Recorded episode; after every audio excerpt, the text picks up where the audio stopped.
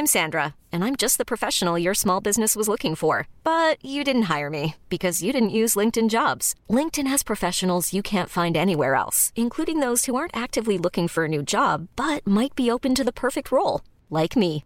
In a given month, over 70% of LinkedIn users don't visit other leading job sites. So if you're not looking on LinkedIn, you'll miss out on great candidates like Sandra. Start hiring professionals like a professional. Post your free job on linkedin.com/achieve today. Als ich 2006 von Madagaskar zurückkam in dieses Großraumbüro, wurde es mir wieder so klar, das ist nicht meine Welt. Und dann war ich 2007 im Oktober nochmal auf Radreisen in Jordanien und habe gedacht, okay, wenn ich dann zurückkomme, nach einer Radtour in einem muslimischen Land, in der Wüste, in der Hitze und wenn ich dann noch immer Fahrrad fahren will, dann kündige ich. Also das mit dem Geld, das wurde mir dann ziemlich schnell klar, dass ich eigentlich kaum Geld brauche. Außerhalb von Deutschland ist das Leben ja recht günstig. Freude verhindert jegliche Ängste. Ich bin das erste Mal zurückgekommen und habe genau gewusst, Angestelltenverhältnis geht überhaupt nicht mehr. Ich bin glücklich, dass ich das jetzt so gemacht habe, weil ich glaube, auch durch die ganze Pandemie ändert sich einiges. Insofern ist es erstaunlich, wie leicht es mir gefallen ist, wieder sesshaft zu werden. Heute im Interview die Fahrradweltreisende Dorothee Fleck.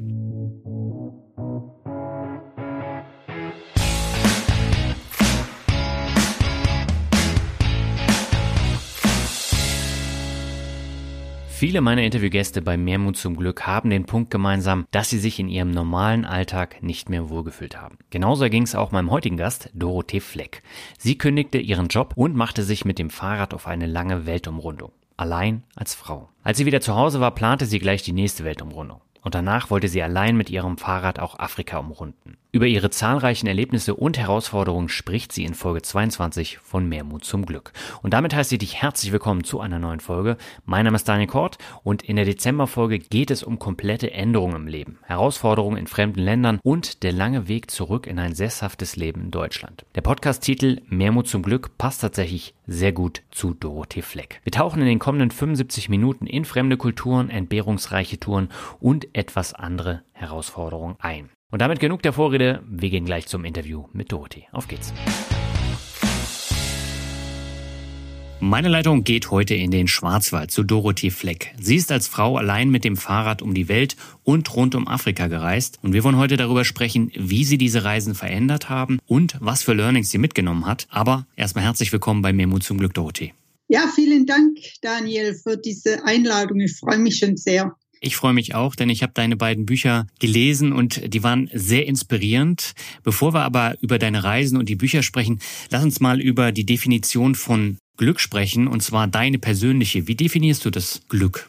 Das Glück ist ein schwieriger Begriff und ich weiß nicht, ob man das so definieren kann. Ich für mich habe mal beschlossen, dass ich ein glücklicher Mensch bin.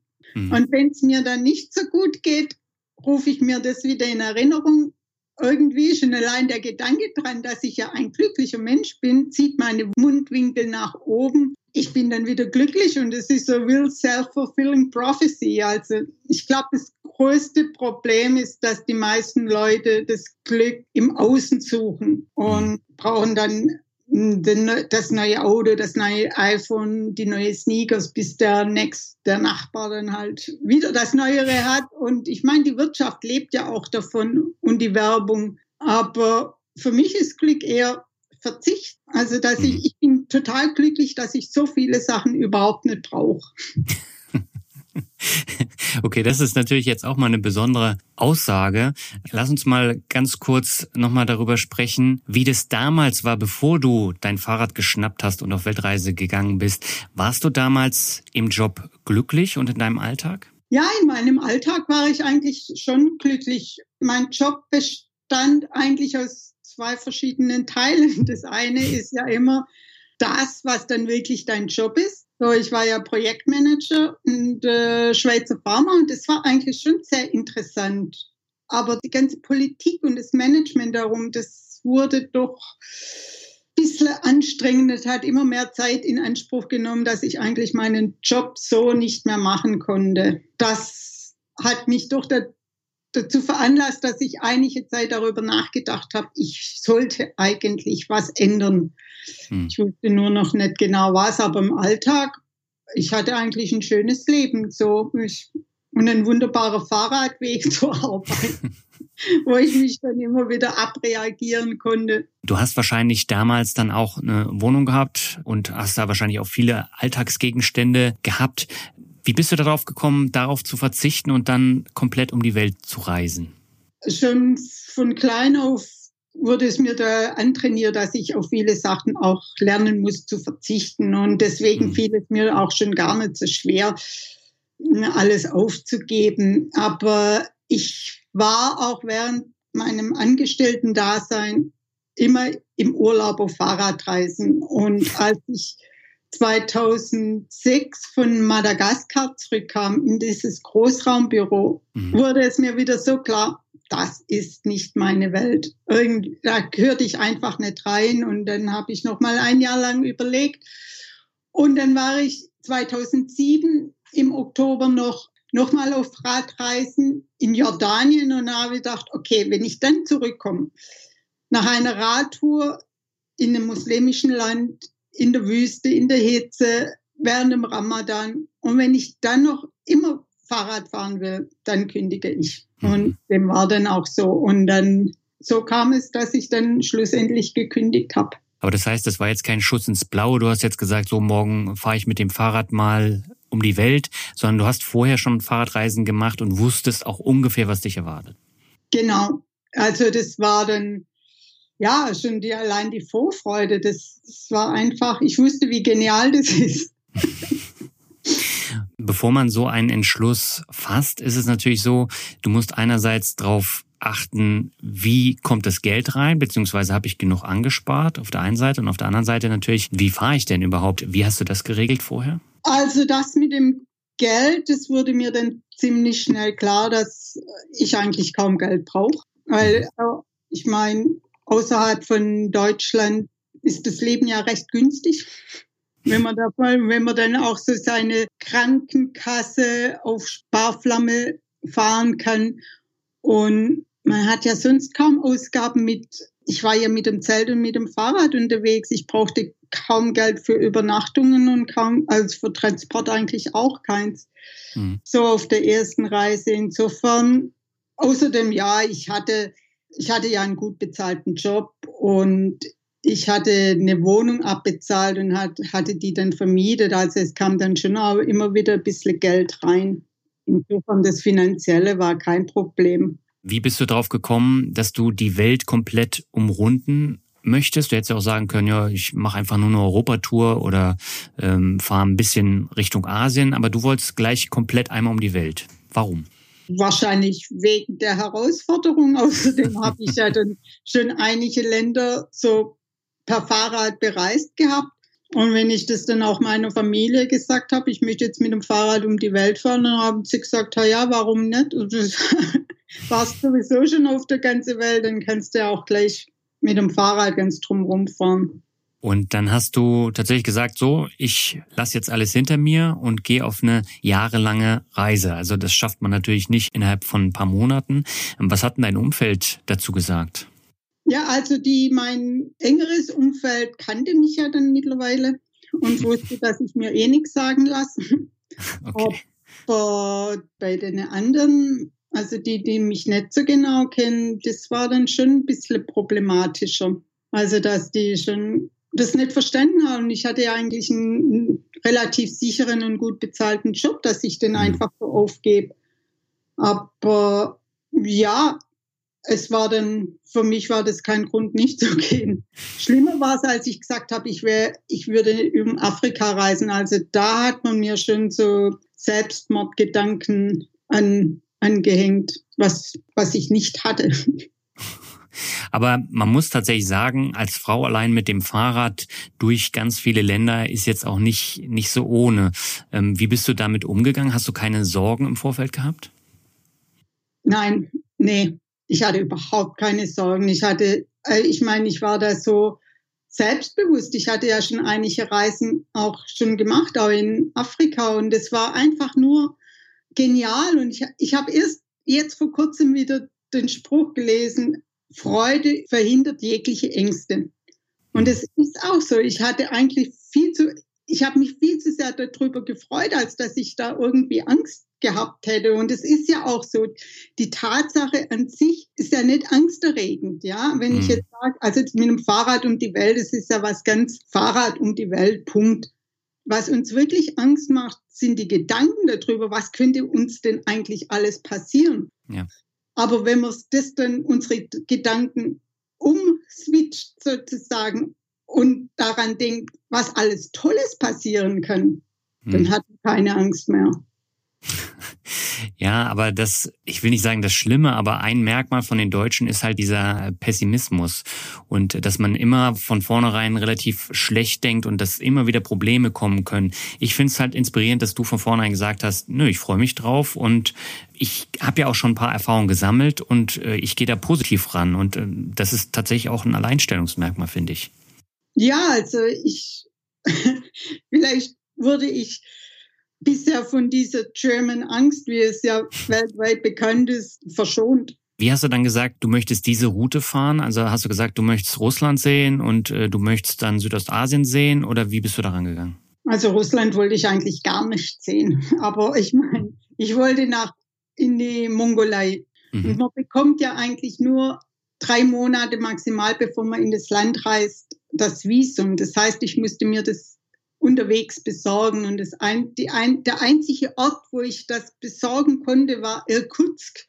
Mhm. Und das war schon ziemlich weit in Russland. Also war mir klar, dann muss ich halt durch Russland fahren. Aber das war so ein geniales Erlebnis, weil es hier hat es ziemlich viele Russen und die hat, hatten wenigstens nicht so einen guten Ruf, aber die Leute dort, das war, also es hat doch schon einiges wieder ins rechte Bild gerückt von von der Russen. Mhm. Ja, und dann Mongolei und dann musste ich, wollte ich nach Vietnam, das heißt durch China und dann in, soweit war es eigentlich klar. Mhm. Und dann in Hanoi habe ich mir überlegt, wie fahre ich weiter durch die ganze ehemals indochinesische Länder, so Thailand, Kambodscha, Laos. Mhm. Ja, und es wurde dann eine große Schlaufe und eigentlich wollte ich dann von Bali mit dem Boot nach Australien, aber wegen den vielen Flüchtlingen, die mit dem Boot kommen, lässt man eigentlich niemand mehr mit dem Boot rein. Also fliegen. Die kürzeste Strecke war dann von Bali nach Darwin, ganz im Norden.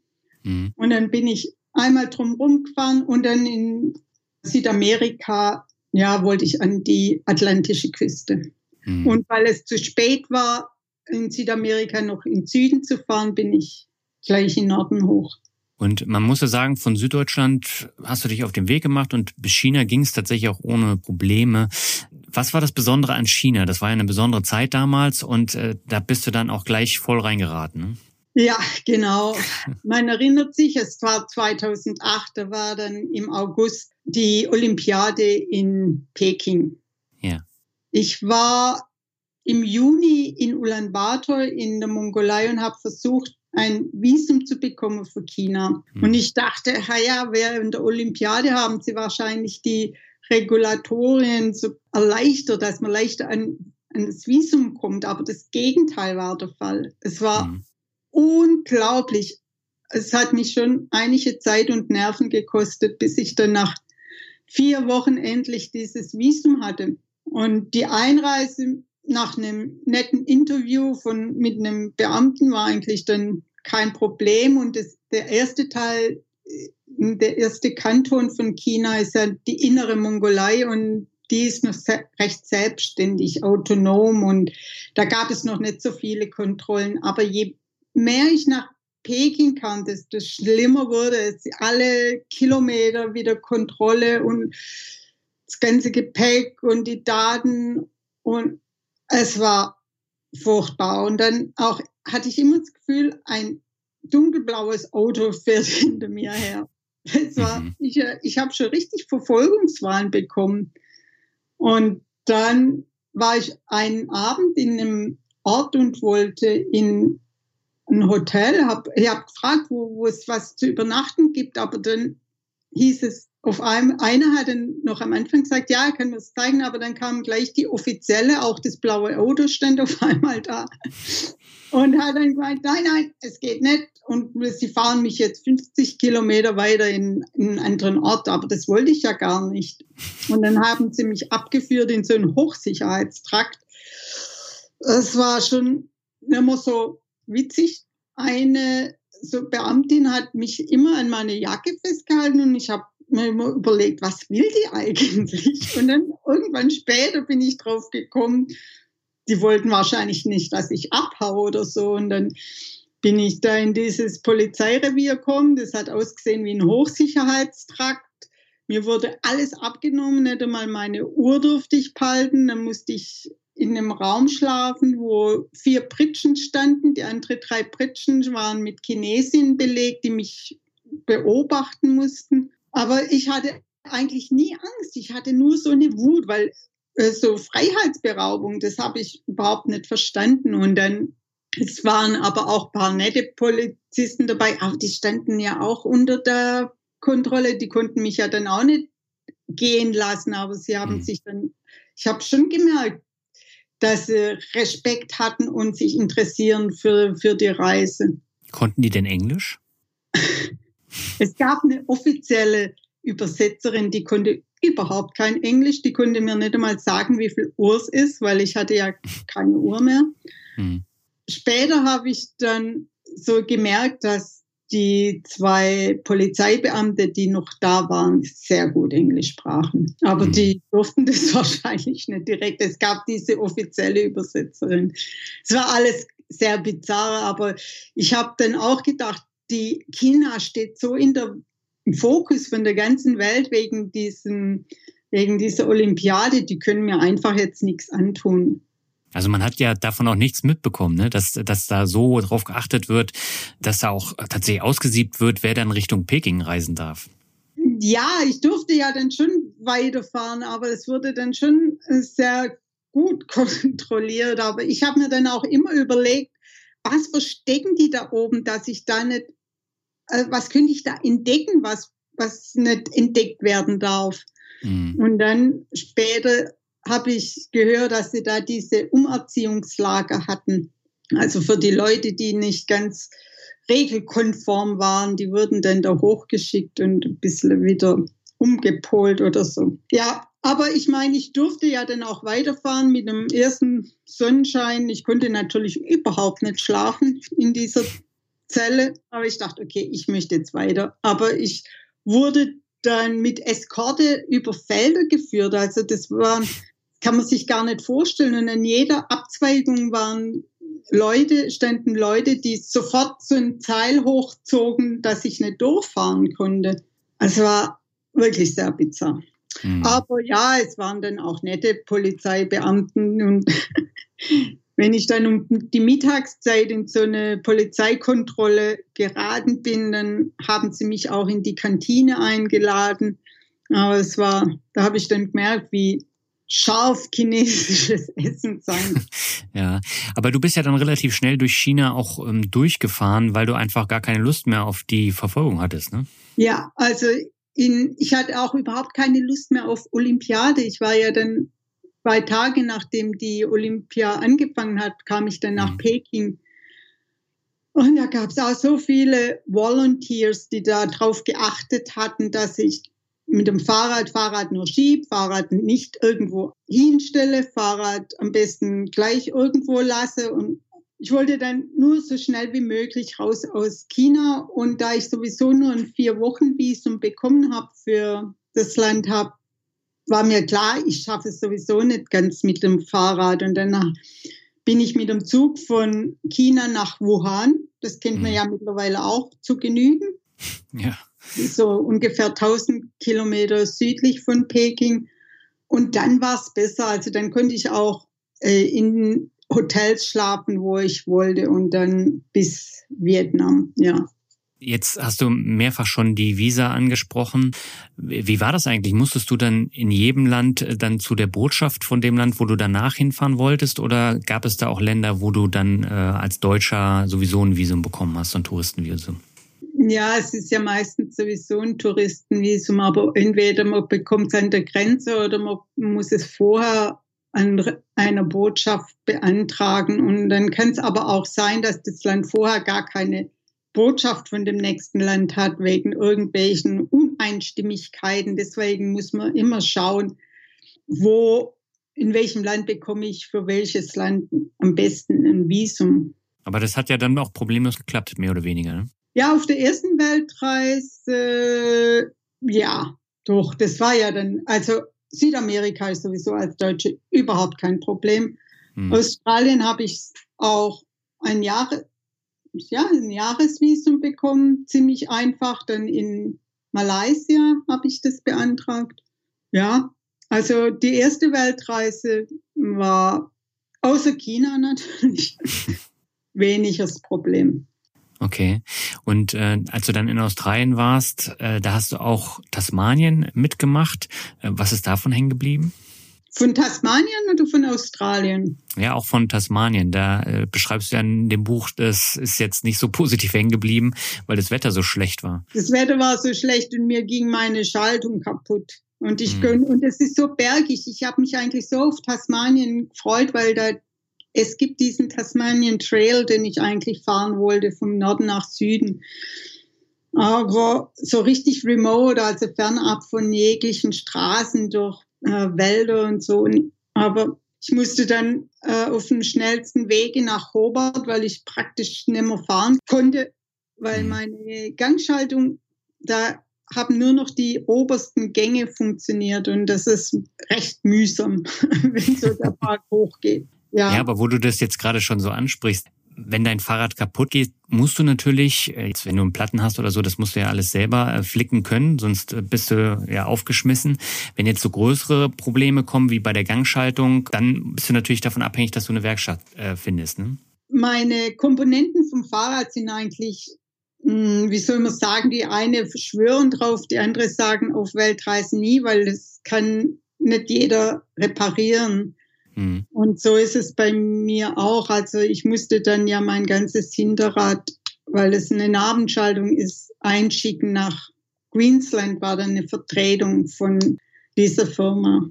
Mhm. Ja, das war, also aber es ging dann schon, also wenn die ganzen Komponenten sind eigentlich nicht groß störungsanfällig. Also man mhm. kann da ohne Probleme lang fahren, aber irgendwann knallt halt doch. Und ich meine, ich bin da schon 80.000 Kilometer gefahren und wenn es dann kaputt geht, dann darf man eigentlich sich nicht beklagen. Das stimmt.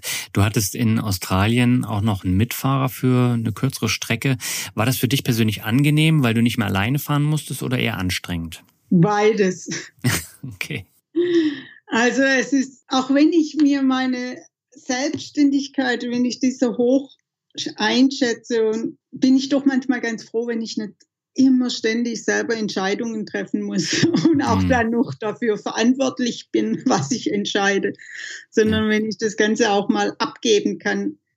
Andererseits war es dann auch anstrengend, wenn Graham dann beschlossen hat, wir fahren jetzt noch ein paar Kilometer weiter. Das war dann meistens auch durch das Sand, was doch dann ein bisschen arg anstrengend, wirklich anstrengend wurde oder dass man dann länger fuhr oder dass ich dann nicht immer da Pause machen wollte, wo ich wollte. Aber ist natürlich trotzdem was anderes, wenn man die ganze Zeit alleine ist. Das geht einem doch auch irgendwann auf den Keks, oder nicht? Ja, also überhaupt im Outback war es schon sehr gut, mal jemand auch zum Reden zu haben. Aber mhm. ansonsten trifft man schon auch wenn man alleine reist und sich viele Leute, wo man dann jemand hat zur Kommunikation, überhaupt in Australien, wo man die Sprache spricht. In andere Länder ist das natürlich eine andere Sache.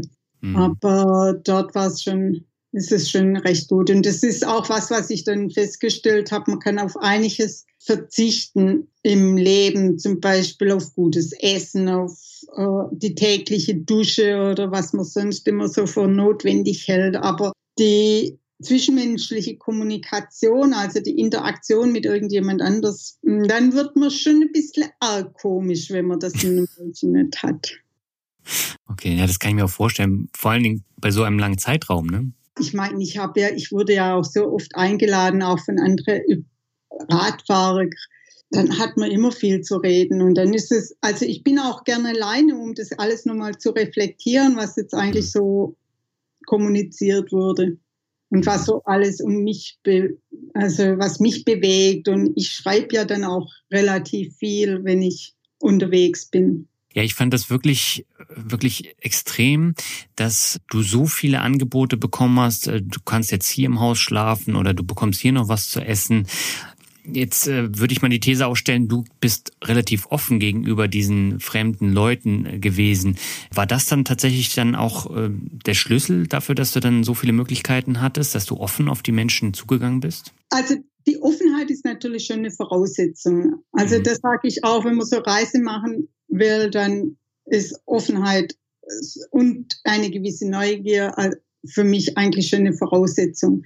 Ja. Aber auch die Tatsache, gerade die Tatsache, dass ich alleine unterwegs war und dann auch noch als Frau, das verschafft mir natürlich auch einige offene Türen, mhm. weil es, man wird viel eher angesprochen, wenn man alleine ist, weil ein Paar wird weniger angesprochen. Das habe mhm. ich dann auch erfahren, als ich, wenn ich mit jemand anders unterwegs war. Da hat, da hat man wahrscheinlich auch nicht das Gefühl, man, man bricht irgendwo ein und man ist ja dann auch viel mehr darauf angewiesen, was was wir vorher gesagt haben, auf die Kommunikation. Man, man geht dann auch eher auf Leute zu und spricht die an. Du bist ja dann von Australien nach Südamerika und hast eben schon gesagt, die Zeit hat dann nicht gereicht. Hattest du dir da einen Zeitrahmen vorher festgelegt, dass du dann nach Norden gefahren bist? Oder warum äh, hast du da nicht ganz Südamerika gemacht?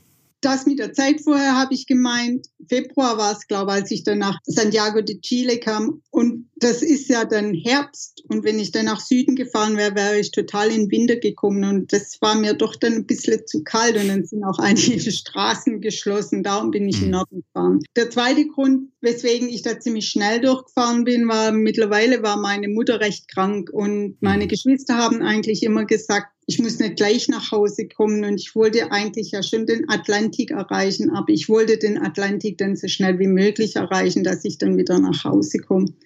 Mhm. Ich habe mir von vornherein keinen Zeitraum gesetzt, überhaupt nicht, weil ich, ich wollte offen sein, ich, ich wollte äh, ja frei sein und das war ja auch dieses, was mich gestört hat, immer auf meine Reisen während ich berufstätig war, da war das ganz von vornherein klar, das sind dann vier oder sechs Wochen und dann muss man wieder zurück und das wollte ich einfach nicht. Ich wollte einfach so lang fahren, wie ich fahren will. Punkt. Und wie lange hat die erste Reise gedauert? 888 Tage.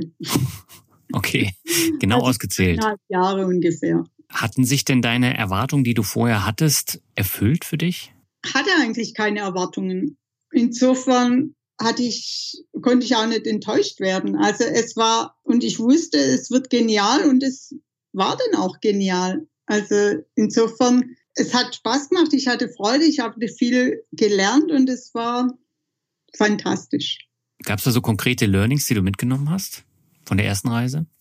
Also ich habe nicht nur viel über verschiedene Länder und Kulturen gelernt, sondern überhaupt, wenn man alleine unterwegs ist, kommt man nicht darum hin, ob man will oder nicht, auch einiges über sich selber zu lernen.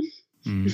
Und das war dann auch ganz interessant und natürlich so diese ganze Sparte von Entwicklungsländern, wie wir immer sagen. Und das habe ich hauptsächlich auch in Tadschikistan oder so, in diesen ganzen remoten Dörfer gesehen, wo die da einfach überleben. Und ich denke immer, die kommen wir kommen dahin, um meinen denen was beizubringen. Wir müssen, wir sollten eigentlich dahin, um auch was zu lernen wieder, damit wir dann auch vielleicht wieder überlebensfähig sind, wenn bei uns alles zusammenbricht. Aber ja. Du hast dich ja dann auch umstellen müssen, ne? Gerade in solchen Ländern. Ja, aber was eigentlich kein Problem ist, wenn man immer offen ist, dann, wenn man sich selbst nicht auch so wichtig nimmt, ja, wenn man mhm. einfach äh, sich leicht anpassen kann. Und du warst dann zu Hause und hast du dir da überlegt, dass du jetzt vielleicht nochmal ein Angestelltenverhältnis gehst oder dich selbstständig machst oder wie bist du dann vorgegangen von dem Moment aus? Also ich war ja insgesamt dreimal auf längere Reise. Ich bin das erste Mal zurückgekommen, also nach der ersten Weltreise und habe genau gewusst, Angestelltenverhältnis geht überhaupt nicht mehr. Also, mhm. dass ich da jetzt mir von irgendjemand was sagen lassen muss, der von meiner Sparte aus ja kein, nicht so mutig ist, nicht so, da habe ich gedacht, nee, geht gar nicht. Und außerdem wollte ich ja auch überhaupt nicht sesshaft werden, weil ich, mir war klar, ich möchte nun mal um die Welt fahren. Also das war dann noch nicht, noch nicht das Ende. Okay. Also dann hat ja, dann ist meine Mutter irgendwann gestorben und dann habe ich mir ein, neues Fahrrad zusammenstellen lassen und bin dann wieder auf die zweite Weltreise. Und auch da bin ich zurückgekommen und habe gedacht, Afrika fällt ja nur. Deswegen wurde ich da auch nicht sesshaft. Ich habe dann immer bei Freunden oder Familie, bei meiner Schwester hier gewohnt. Und dann bin ich wieder los im Dezember 2015. Aber nach Afrika habe ich gemerkt, so, es war gut und schön, aber jetzt brauche ich wieder einen Wechsel. Aber hast du dir gar keine Gedanken gemacht, was zum Beispiel das Thema Rente angeht? Also du musst ja auch in die Rentenversicherung einzahlen, äh, damit du später dann was hast, weil das sind natürlich Lücken, die du dann aufbaust, die du ganz schwer nur schließen kannst. Ne? Ja, ich weiß. Aber da hast du jetzt nicht so groß drüber nachgedacht. Eigentlich schon. Aber ich habe ja in der Schweiz verdient. Ich habe dann noch ein, ein Konto, mhm. sehr gefühlt. Und ja, ich sehe das irgendwie anders. Also ich, ich sehe mich auch nicht als irgendwie alte Rentnerin oder so, die dann von ihrem, was, das, was der Staat ihr zuteilt gibt, sondern ich glaube schon, dass ich berufstätig sein kann und ich möchte so lange aktiv sein, solange es geht. Ja, ich, ich, mir ist es klar, ich kann nicht mit 67 in Rente gehen. Das will ich auch gar nicht. Du hast ja nach der ersten Reise dann auch ein Buch geschrieben. Ne? War das auch zum Geldverdienen gedacht oder was war da die Intention? Nee, also zum Geldverdienen sollte man kein Buch schreiben. die ganze Zeit, die man da reinsteckt, das, das muss dann schon ein super Bestseller werden. Ja. Nee, also das hatte ich nicht. Es war einfach auch, das Buch habe ich ja erst geschrieben nach der zweiten Weltreise, von der mhm. ersten Weltreise. Es war auch wegen der Sichtbarkeit, ja. Ich, ich gebe ja auch Vorträge. Und wenn man dann kommen kann und sagen, ja, Dorothee Fleck, Autor von dem Buch, Autor, Autorin von dem Buch, so, so, das ist natürlich schon besser. Ja, es, es, es ist seriös auch, ja. Man hat irgendwie was vorzuzeigen. Ich habe ja deine beiden Bücher gelesen. Das Besondere ist ja, das ist kein Roman, wie man sich das sonst vorstellt oder wie andere Gäste ähm, dann auch über ihre Reisen geschrieben haben, sondern es ist im Tagebuchstil. Ich glaube, anders hätte man diese Weltreise mit diesen ganzen Erlebnissen auch gar nicht unterbringen können, oder? Wahrscheinlich. Also ich, ich finde das immer bemerkenswert, wie andere Leute die Bücher aufpushen mit irgendwelche mhm. spektakuläre Sachen. Und ich, manchmal denke ich auch einfach die, ja, es gibt schon Situationen, gerade wie da in China, wo, wo es dann schon spektakulär ist, aber ansonsten, man fährt halt jeden Tag ein bisschen weiter Fahrrad und wenn man das vorher irgendwie sich organisiert, auch mit den ganzen Visa, ist es, äh, für mich war das nicht so spektakulär wie das von diesem äh, von Markus Weber, äh, diesem Togo-Buch. Ja, genau.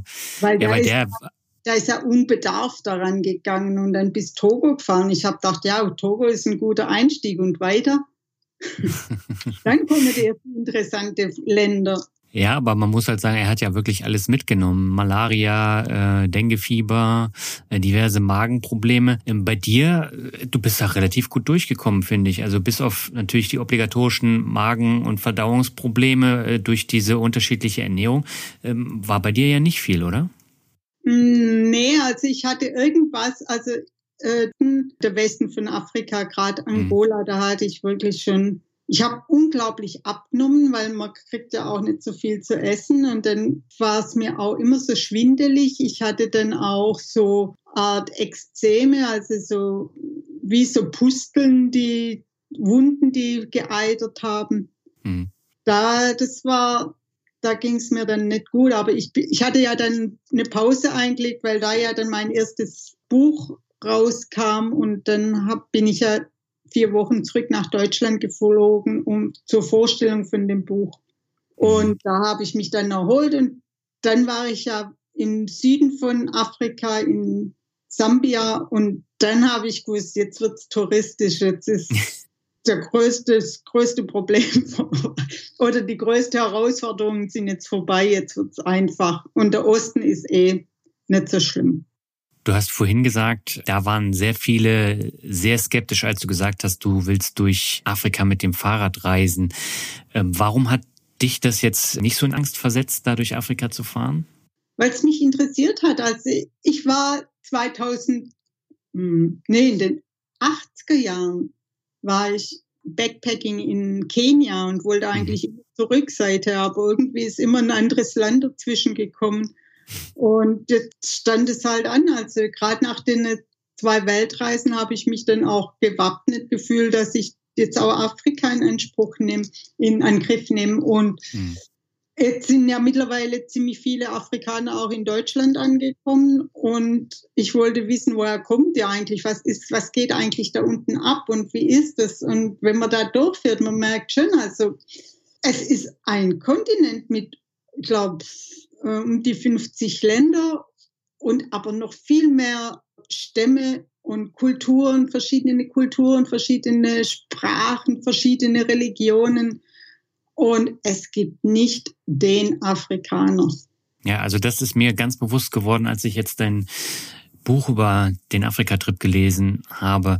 Also es ist natürlich extrem, wie unterschiedlich die einzelnen Länder sind. Und ich, ich kann mich nur dran erinnern, dass du da ständig zu den Behörden gehen musstest und da diverse Probleme auch hattest, weil du nicht überall ein Visum bekommen hast. Wie hast du sowas im Vorfeld geplant? Afrika kann man nicht planen. okay. Weil sich ständig alles ändert. Ich wusste also, Marokko kriege ich Visum, aber ein Arrival, also an der, an der Grenze. Mauretanien habe ich auch gewusst, das kann ich mir besorgen, Senegal auch. Aber wie es weitergeht, das was war mir noch nicht so ganz klar. Und ob es überhaupt dann weitergeht. Ich habe ja auch von Anfang an nicht gesagt, ich fahre jetzt um Afrika oder ich fahre in Afrika Fahrrad, aber weit, mhm. das wusste ich ja selber nicht, wie weit ich komme. Aber ich, es hat mich dann auch gewundert, dass es, dass es, dass ich ganz rumkam. Aber mhm. zum Beispiel gerade, ich habe mich ja dann schon auch informiert und habe gedacht, okay, einfach es ist einfach, wenn ich vom Senegal gleich nach Mali fahre, weil da bekomme ich das Visum an der Grenze. Nur bis ich dann an die Grenze kam, hat sich das schon wieder geändert gehabt und ich habe kein Visum dort bekommen. Ich musste wieder ganz zurück und, und so. Also ich, die beste Information bekommt man eigentlich von anderen Reisenden, die einem begegnen und die dann äh, dir sagen, okay, da in, in diesem Land kriegst du, da ist eine Botschaft, da bekommst du am besten ne, das Visum für das andere Land. Und so habe ich mich halt durchgewurschtelt und äh, aber es war dann auch ganz spaßig eigentlich, weil da kann dann auch ich immer sehr nett sein und zu diesen Botschaften, zu diesen Konsuln, weil mittlerweile für so viele Länder nur das Visum in dem Land, wo man der Wohnsitz hat. Mhm. Ja, und es ist natürlich für mich unmöglich. Ich kann ja nicht immer nach Deutschland und um mir das Visum zu beantragen. Ja. Und die meisten machen das über irgendwelche äh, Agenturen, aber das war mir, also das, da habe ich gedacht, nee, das mache ich nicht, weil da nehme ich mir auch ein bisschen von, von dem Spaß, von der Herausforderung von so einer Reise. Das gehört einfach dazu.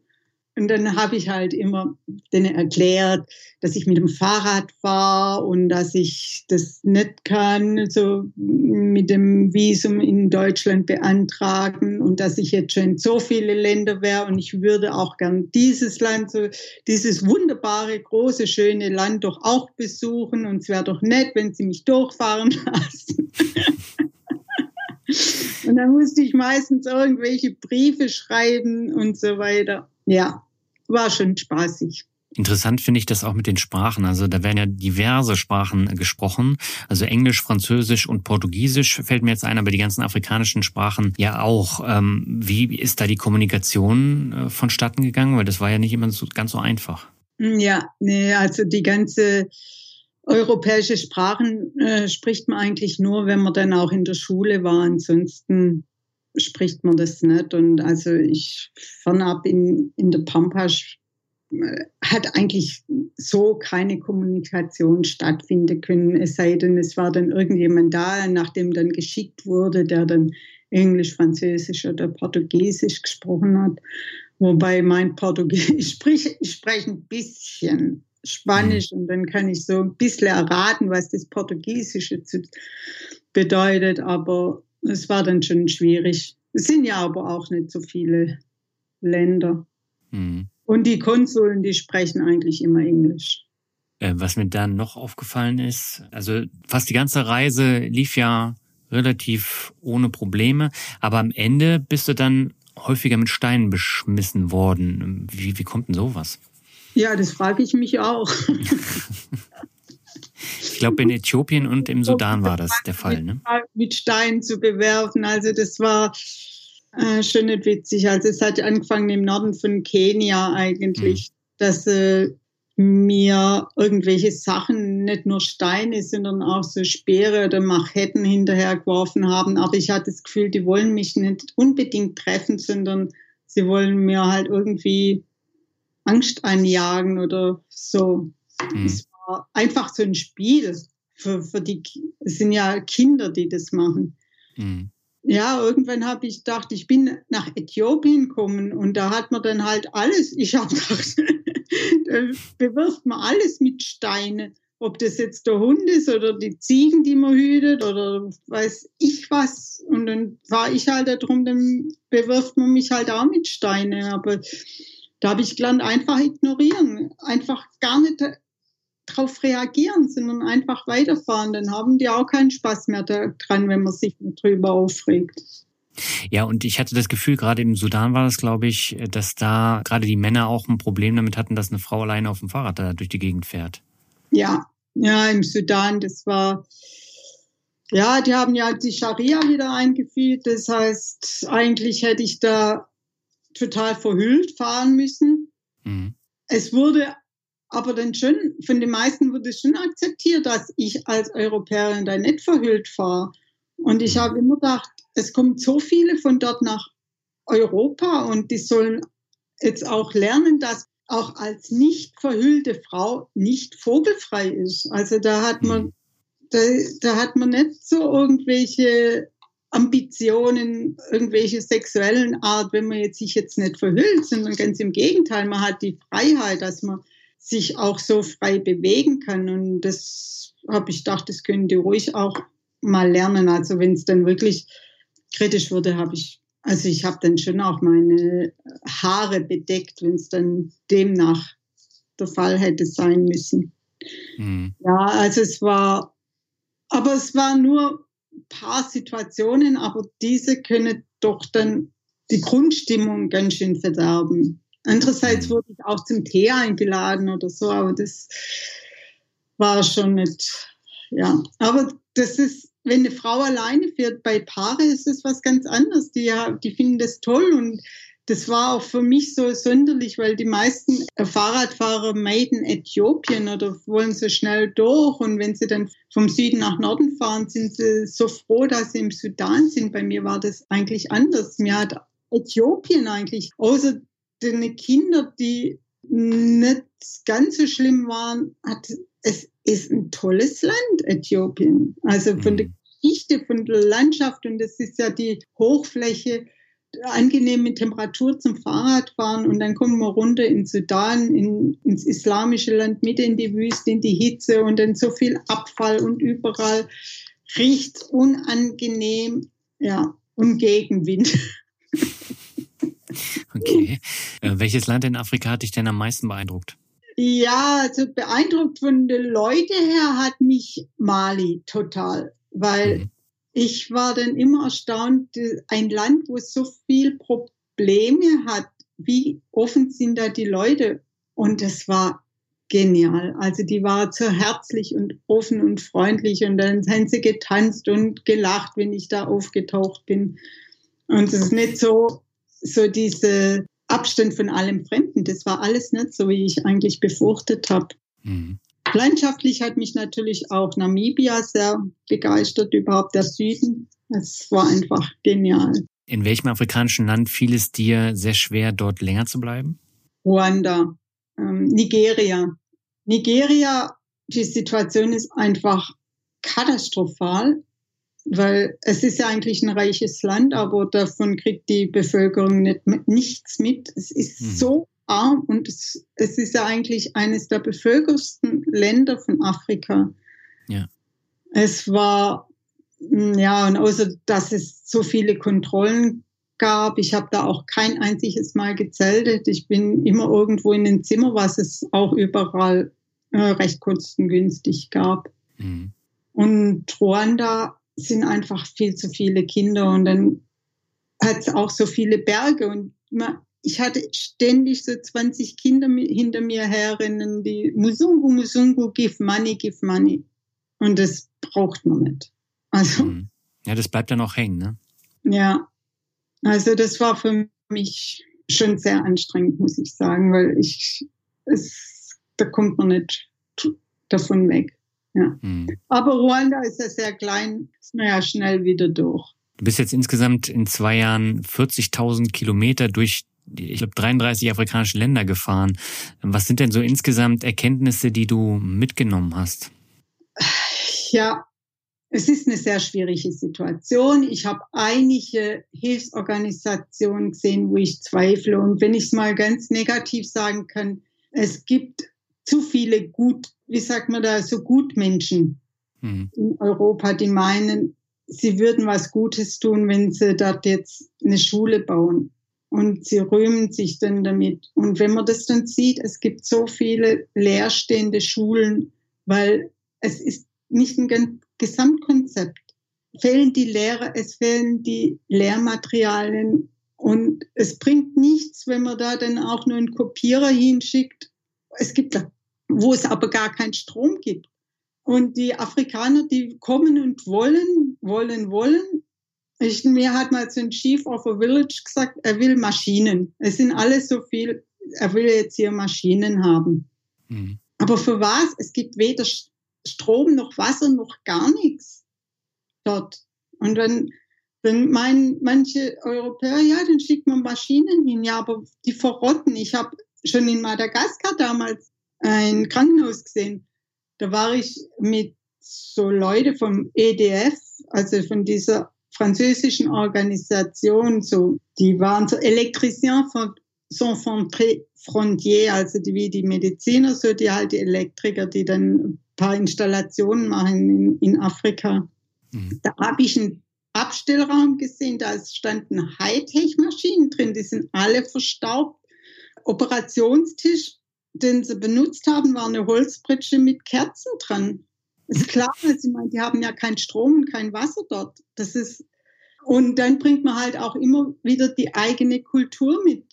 Außer, wie ich vorhin gesagt habe, mit, die leben in einem ganz anderen Land. Also ich, vielleicht liege ich auch mit meiner ganzen Interpretation da total falsch. Also für mich wäre vielleicht für die Afrikaner viel mehr geholfen, wenn sich die ganze westliche Welt rausziehen würde, was dann aber auch nicht der Fall ist weil der Westen hat wenigstens noch soziale Ambitionen, weil wenn der Westen geht, dann kommt der Chinese, der ja schon sehr extrem da drin ist und der hat mhm. überhaupt keine soziale Ambitionen, der baut vielleicht Straßen und ich frage mich für wen, außer für den Ruhm, für den Präsidenten des Landes, der dann sagen kann, er hat hier eine vierspurige Straße und kein Schwein außer mir fährt da drauf.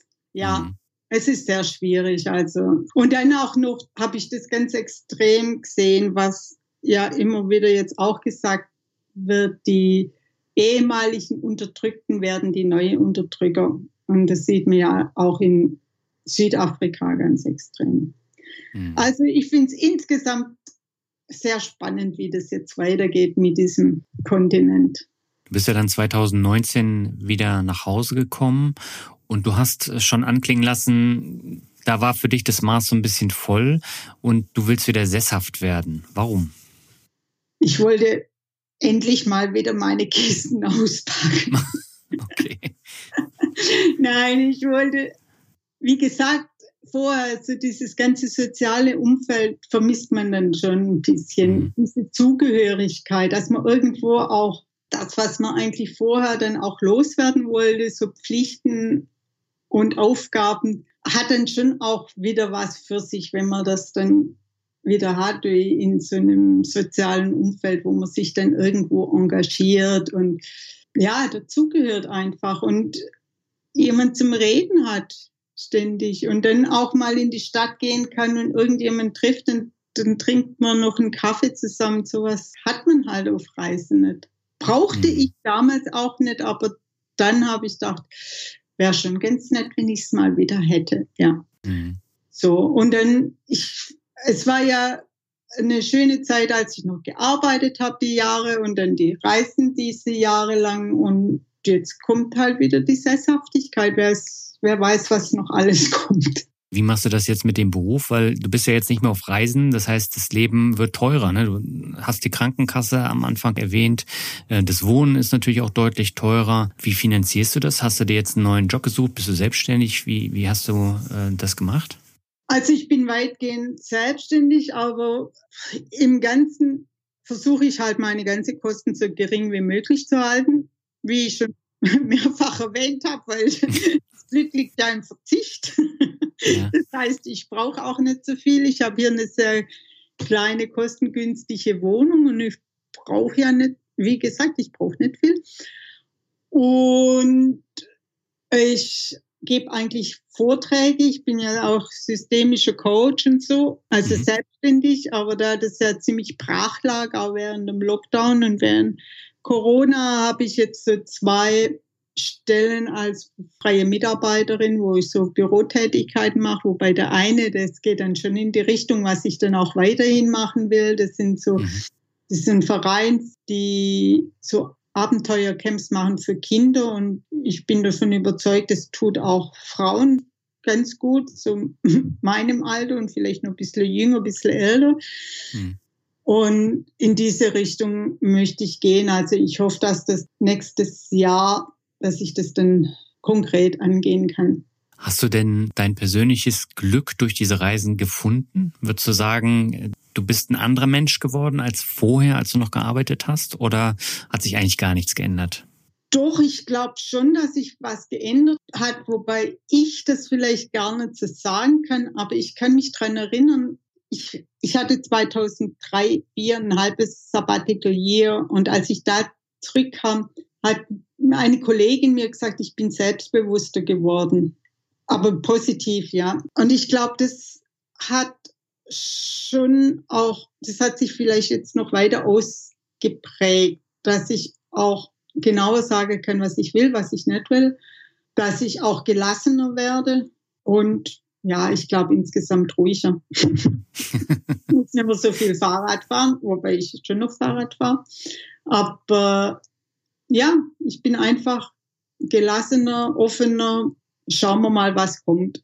Ist es dir nicht schwer gefallen, dich wieder einzugliedern hier in den deutschen Alltag? Ich merke ja immer, wenn ich mich mit Menschen unterhalte, die sehr viel erlebt haben und viele Länder kennengelernt haben, dass die sich weiterentwickelt haben, aber alle anderen, die in Deutschland geblieben sind, eher weniger. Die haben ihren Alltagstrott.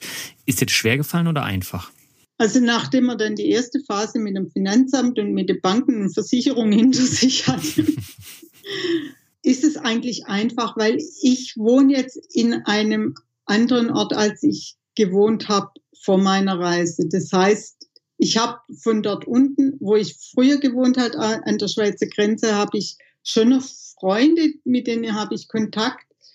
Aber da merke ich schon, also die wenigstens bei denen, die, mit denen ich jetzt nicht mehr so Kontakt habe, das sind die, die da stehen geblieben sind. Und mhm. hier habe ich ein neues Umfeld. Und ich habe so Glück gehabt jetzt mit dieser Wohnung. Ich verstehe mich mit meinem Vermieter, der in dem Haus wohnt, sehr gut. Und das ist eigentlich eine Hausgemeinschaft, wo ich hier unten meinen Bereich habe. Aber das ist so wie eine, wie eine WG, aber mit, meinem, mit meiner kleinen Wohnung noch dabei.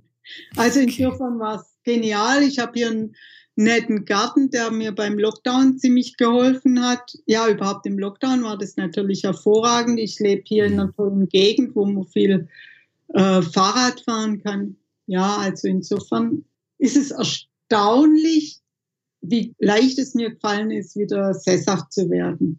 Auch während dem Lockdown, wo jeder darunter gelitten hat, nicht reisen zu können, habe ich gedacht, ich war eigentlich überall, ich vermisse das jetzt eigentlich nicht.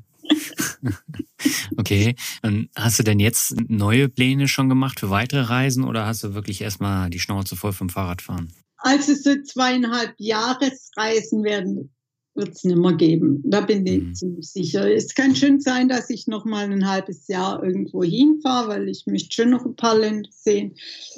Aber so groß nicht mehr. Also für mich ist es jetzt wichtiger, dass ich das weitergebe, was ich eigentlich dort gelernt habe auf meine Reisen und andere Leute unterstütze. Vom Fahrradfahren habe ich natürlich noch nicht genug. Ich fahre jeden Tag Fahrrad, weil ich ja auch kein Auto habe. Ja. Und ich war jetzt erst wieder zwei Wochen auf Radtour und so. Manchmal, wenn es dann kribbelt, dann kann ich ja auch noch mein Fahrrad packen, mein Zelt und dann übernachte ich im Wald und dann komme ich am nächsten Tag wieder zurück und bin dann wieder glücklich und zufrieden. okay. Ähm, bei deiner zweiten Weltreise hast du da eigentlich eine andere Tour gemacht als auf der ersten?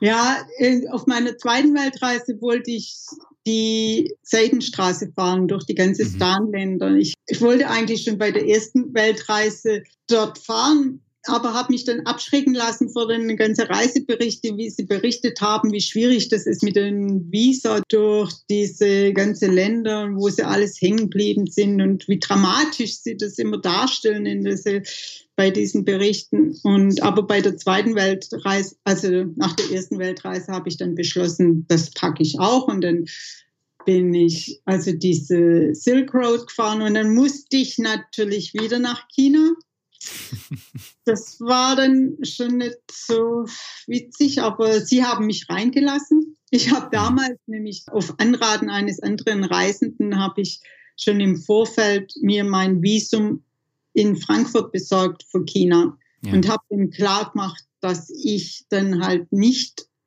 äh, nur drei Monate, sondern erst in sechs Monate einreise, weil ich ja dann mit dem Fahrrad hinfahren will. Es war dann total spaßig. Ich habe dann aber leider nicht ein sechs Monats Visum bekommen für China, sondern nur ein drei Monats Visum. Aber immerhin erst in sechs Monaten. Also ich hatte dann sechs Monate Zeit und es hat dann gereicht und dann war der Westen von China ist ja ganz anders. Da ist ja weit, weit, weit weg von Peking, mhm. wo es jetzt die Unruhen auch gibt wegen den Uiguren, die dort ansässig sind. Also es ist nicht gerade ein unproblematisches Land. Aber es hat sich dann einiges getan in dieser Zeit. Es gibt unglaublich viele Radfahrer, also junge Radfahrer, Radreisende. Und mir wurde gesagt, wenn sie Schule oder Uni fertig haben, dann ist das der Traum von jedem äh, Chinesen, dass er dann nach Tibet fährt mit dem Fahrrad. Und so hatte ich dann auch eine Zeit lang einen chinesischen Begleiter und es war natürlich genial, weil der konnte dann immer für mich übersetzen. Der hat sehr gut Englisch gesprochen. Also hat dich China da so ein bisschen versöhnt? Ja, ich hatte ja dann auch viel mehr Kontakt mit den Leuten und war weit entfernt von Peking, bin dann von Kirgisistan praktisch quer durch nach Hongkong. Hast du die USA da noch gemacht? Nein, habe ich nicht gemacht. Ich war in den 90er Jahren mal in der USA Fahrradfahren. Und ich wollte während der ersten Weltreise wollte ich durch die USA, hab, aber die haben mir dann einfach kein Visum gegeben. Die haben mhm. gesagt, nee, machen wir nicht. Ich müsste das daheim beantragen, bla bla. Und dann habe ich, dann bin ich ja nach Südamerika und fand es dann toll, dass ich in Südamerika war und nicht in USA, weil das fand ich doch dann eher spannend. Und das war dann auch mein Ding. Ich wollte dann auch von Sydney nach Südamerika, weil ich ja nach auf die Carretera Austral im Süden runter wollte und nach Ushuaia. Mhm. Genau. Also das ist der Süden von Argentinien, ne? Dann habe ich den Süden, bin ganz runter nach Ushuaia und dann auf Ost Westküste und die Ostküste wieder hoch, Argentinien und dann durch äh, Paraguay, Uruguay, Brasilien und von wieder zurück nach Argentinien und von ähm, Buenos Aires zurück nach Madrid und dann wieder langsam nach Deutschland. Das ist auch ein spannender Trip. Ich merke schon, du hast eine ganze Menge erlebt und ich glaube, das reicht äh, normalerweise für mehrere Leben, was du da alles auf dem Fahrrad erlebt hast und vor allen Dingen, wie viele Länder du gesehen hast. Und ich finde das sehr, sehr spannend. Ja, war es auf jeden Fall. Und ich bin glücklich, dass ich das jetzt so gemacht habe, weil ich glaube, auch durch die ganze Pandemie ändert sich einiges. Aber dann lass uns zum Abschluss nochmal das obligatorische Word Shuffle machen. Das heißt, ich nenne dir ein paar Begriffe. Du sagst, was dir dazu einfällt, kann kurz ein bisschen länger. Und beginnen möchte ich mit dem Begriff Heimat. Ja, Heimat ist schwierig, aber für mich ist Heimat schon hier Süddeutschland, wo ich aufgewachsen bin, wo ich kulturell geprägt bin. Ja. Der nächste Begriff, da bin ich jetzt auch sehr gespannt, was du dazu sagst, ist Markus Lanz. ja, es war toll, war ein bisschen kurz. Meinst du jetzt Markus Lanz als Person oder diese Sendung? Die Sendung, wo du zu Gast warst. Ich bin ein bisschen kurz gekommen. Ich kann mich noch dran erinnern. Also das war ja dann vor diesen USA-Wahlen, wo Trump dann an die Regierung kam. Und dann haben sie kurzfristig noch, ein, noch eine weitere Person eingeladen, die über diese USA-Wahl noch interviewt wurde. Und deswegen hatte ich ja dann am Schluss nur noch so fünf Minuten. Wobei sie dann auch gesagt haben, das war dann auch ganz kurzfristig, dass sie hatten dann immer so viel Zeit, die Sendung zurechtzuschneiden, weil der Sendetermin war dann gleich kurz drauf. Aber insgesamt war es ganz spaßig. Es, ja, es war eine tolle Erfahrung mal wieder und neben Atze Schröder zu sitzen. passiert ja auch nicht jedem. Und wir hatten dann auch mit dem Dieter Hallerford noch einen netten Abend in der Hotelbar. Und hat dir das denn was gebracht, auch für die Buchverkäufe, oder war das einfach nur ein netter Abend? Doch, es hat mir sicher, doch, doch, doch, doch. Es hat mir was gebracht für die Buchverkäufe. Es ist ganz interessant. Und zwar war das ja das erste Buch, das äh, rausgekommen ist, also über die erste Weltreise. Hm. Und ich habe immer gedacht, eigentlich ist das Afrika-Buch viel interessanter, weil es halt auch diesen Bezug hat zu dem, was gerade in Deutschland passiert. Also mit den ganzen Afrikanern, um das Afrika mal kennenzulernen. Aber das mhm. ist überhaupt nicht so, weil die meisten, die solche Bücher kaufen, wollen das, um es nachzufahren. Also wenn man das Weltreisebuch kauft, dann kommen da schon äh, so Passagen drin, wo man vielleicht nachfahren kann, wo man Informationen holen kann, wenn man da auch hin will. Und es ist keiner will wahrscheinlich nach Afrika. Ja, wobei ja. es gibt ja, ja relativ viele Fahrradfahrer. Also das habe ich ja auch in dem anderen Buch äh, gesehen. Das ist ja nicht so, dass da keiner mit dem Fahrrad fährt, sondern es gibt auch Frauen, die da alleine fahren. Ich glaube, in dem anderen Buch waren es Schwedinnen, die da gefahren sind. Du bist ja auch ein gutes Beispiel. Du bist ja einmal komplett drumherum. Also es ist ja nicht so, dass es völlig abgelehnt wird. Nee, nee, es wird nicht völlig abgelehnt. Überhaupt die Strecke Kairo-Kapstadt ist ja ein Highway für Fahrradfahrer. Westen trifft man eigentlich niemand, also kaum jemand oder so stellenweise. Aber so, also der, das äh, Weltreisebuch verkauft sich viel besser als das Afrika-Buch, wo ich dann schon denke, dass das auch mit dem Land zusammenhängt. Ja. Also ich kann nur sagen, mir hat das Afrika-Buch besser gefallen, weil man da einfach viel mehr mitnimmt als von diesem Weltreisebuch, was natürlich auch interessant ist. Aber da kennt man vieles ja schon und in Afrika, ich kannte da fast gar nichts und äh, deswegen war es sehr interessant. Ja, vielen Dank. Man kann das auch bei mir noch bestellen für deine Hörerschaft. Okay, ich werde es auch in den Shownotes verlinken und im Blogartikel. Und damit kommen wir zum nächsten Begriff, das ist Corona. Ja, Corona ist interessant. Corona ist ein ein Change, ein Wechsel. Corona, ja, ich würde sagen, ist ein, insgesamt auch so ein Trigger, so ein Katalysator für unser Learning, also dass wir uns auch unsere Einstellungen vielleicht ändern. Also wenn man mal das sieht, Corona, Pandemie, Lockdown, es hat ja unglaublich viel getan sich seither. Auch, dass auf, auf einmal Homeschooling geht, Homeworking viel aktueller ist und dass man hoffentlich sich mehrere Leute Gedanken macht, was ja, sie in sich gehen, was braucht man eigentlich? Und dann natürlich für die Natur war es eine gute Erholung. Leider haben ist das jetzt sehr rückfällig. Man fliegt ja jetzt wieder überall hin.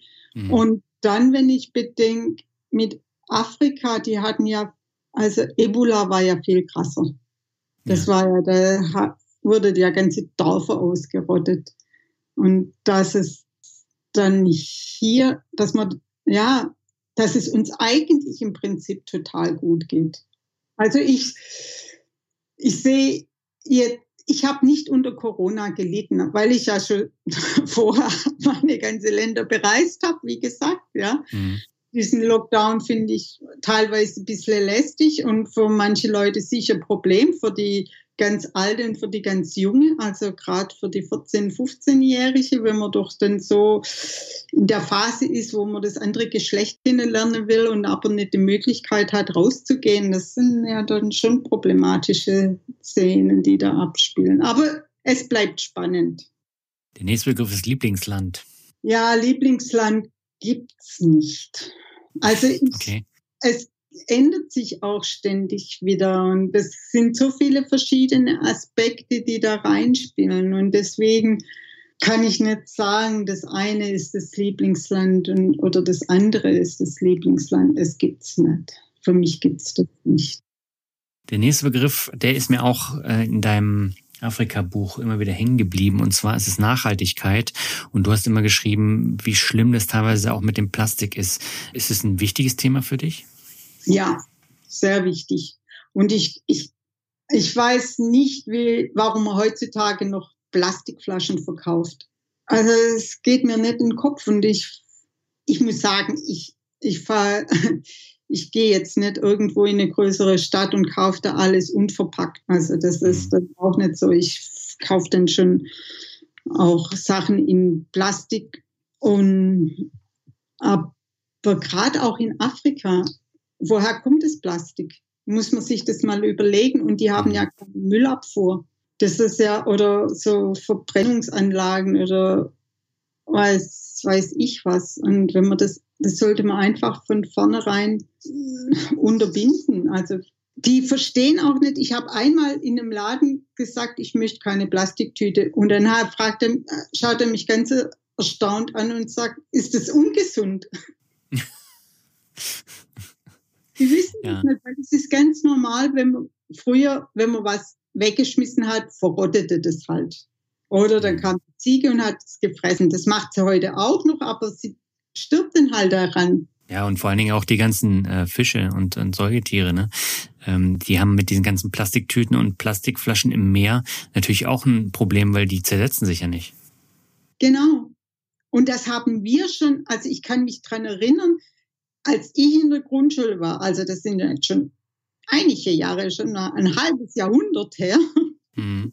haben wir das gelernt, dass wenn man Joghurtbecher eingräbt, man den auch nach hunderte von Jahren ausgraben kann und der ist noch da.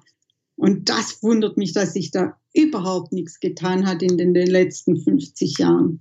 Ich äh, kenne das aus Thailand. Ich war auf Koh Samui äh, in so, einem, so einer Airbnb-Wohnung auf so einem Berg und äh, da waren drumherum so ganz viele ganz einfache Hütten, wo äh, die Thais gelebt haben und die haben da auch keine Müllabfuhr und so. Und die haben ganze Plastik, was es im Supermarkt gab, also die Tüten und die Flaschen, die haben sie dann immer verbrannt. Das, das, das war mir unbegreiflich und in Afrika ist es ja noch mal schlimmer. Es ist also es ist unglaublich. Also ich habe, einer hat mich mal gefragt, ob ich nicht zurückkommen will und ein Hilfsprojekt machen. Dann habe ich gefragt, in welche, was für ein Hilfsprojekt. Dann hat er gesagt, ja, mit Kühen, Kühe, irgendwas. Dann habe ich gesagt, ja, also wenn ich zurückkomme, dann irgendwas mit Müllentsorgung. Mhm. Und dann hat er gesagt, ja, kommen Sie mal mit. Dann hat er mich in das Haus geführt, in den Graben. Und da war noch so ein Rinnsal vom Fluss. Das war alles voll mit Plastik. Das kann man sich gar nicht vorstellen. Und was mich auch wundert, äh, in Senegal war das eine große Initiative, Malaria aus Senegal zu bringen. Und mhm. in Malaysia habe ich das gelernt, da wurden Strafen verteilt, wenn irgendwo was war, wo sich Wasser ansammeln konnte, wo die Moskitos sich verbreiten konnten. Und mhm. das wurde dann zuerst mal entfernt.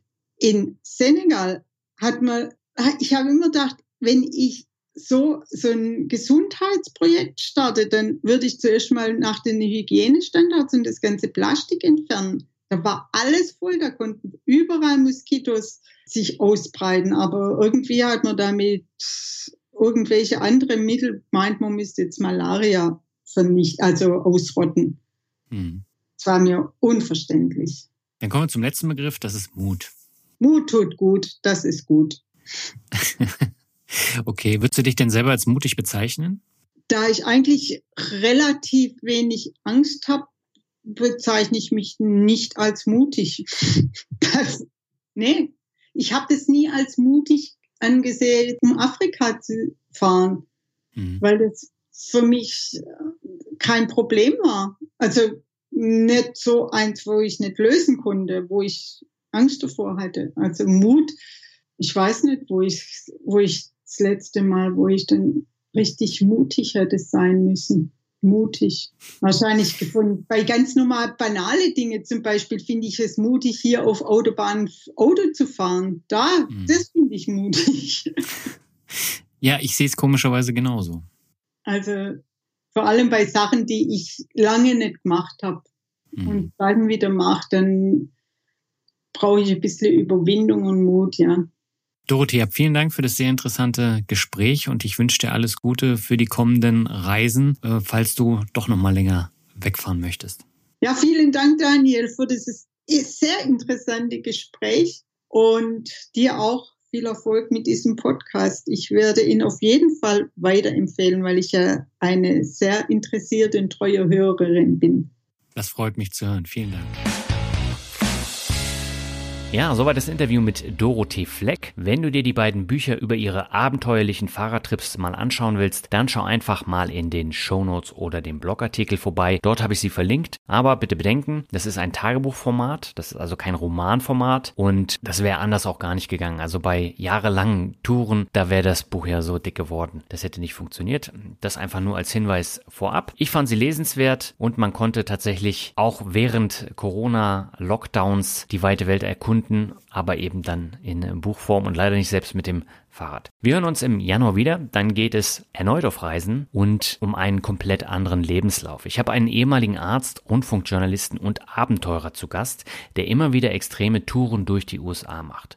Welche Erfahrungen er gemacht hat, warum er kein richtiges Zuhause mehr hat und wie er über Glück denkt, das erzählt er in Folge 23 von Mehr Mut zum Glück. Ist auch eine sehr, sehr tolle Folge geworden. Nicht verpassen und ich sage jetzt herzlichen Dank für das Hören, wünsche dir eine schöne Weihnachtszeit, einen guten Rutsch ins neue Jahr und sage ciao, bis zum nächsten Mal. 什么。